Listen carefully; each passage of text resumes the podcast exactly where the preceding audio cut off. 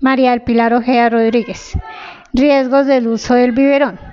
Primero, cambios en el patrón de succión. Dos, caries de infancia temprana. Tercero, mala oclusión y mordida abierta. Cuarta, otitis media.